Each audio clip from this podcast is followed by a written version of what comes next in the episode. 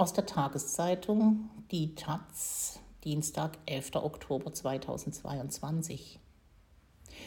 Friedrich Merz kann keine Fehler entdecken. Der CDU-Vorsitzende schiebt die Ursachen der verlorenen Niedersachsenwahl auf landesspezifische Gründe. Tatsächlich befände sich die Partei im bundespolitischen Aufwind. Parteimanager Hennewig muss das Adenauerhaus verlassen von Sabine am Orde. Als CDU-Chef Friedrich Merz am Montagmittag nach der Sitzung des Bundesvorstands gemeinsam mit Bernd Althusmann vor die Presse tritt, darf erst einmal der Gast aus Hannover sprechen. Das ist ungewöhnlich. Meist ergreift der Hausherr zuerst das Wort.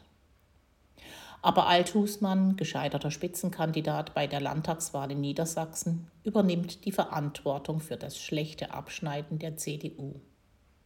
Man sei mit eigenen landespolitischen Themen kaum durchgedrungen, sagt er. Und dass sich die Menschen eben in Krisen hinter dem Ministerpräsidenten versammeln würden. In diesem Fall war das Stefan Weil von der SPD.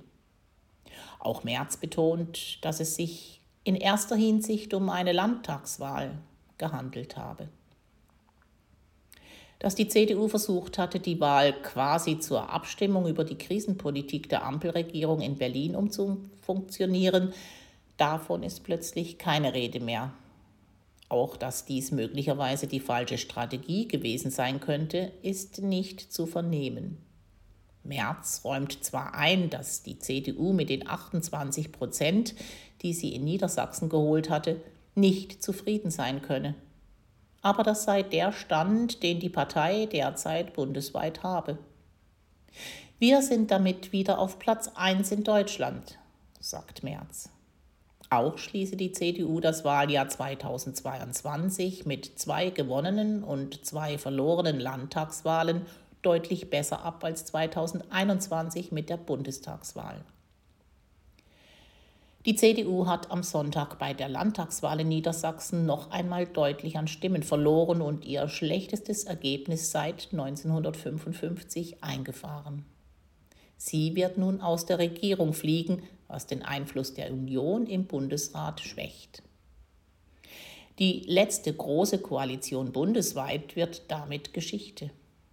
Althusmann hatte noch am Sonntagabend die Verantwortung übernommen und seinen Rücktritt vom Landesvorsitz erklärt.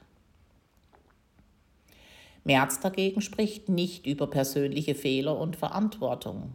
Dass er etwa ukrainische Geflüchtete als Sozialtouristen diffamiert und sich nach heftiger Kritik nur halbherzig dafür entschuldigt hatte, habe im Wahlkampf kaum oder fast gar keinen Einfluss gehabt meint der CDU-Chef. Dabei könnten Aussagen wie diese neben der Stilisierung der Abstimmung zu einer Protestwahl gegen Berlin durchaus der AfD in die Hände gespielt haben. Insgesamt hat die CDU etwa 200.000 Wählerinnen verloren, 45.000 davon an die AfD. Zu keiner anderen Partei gingen mehr.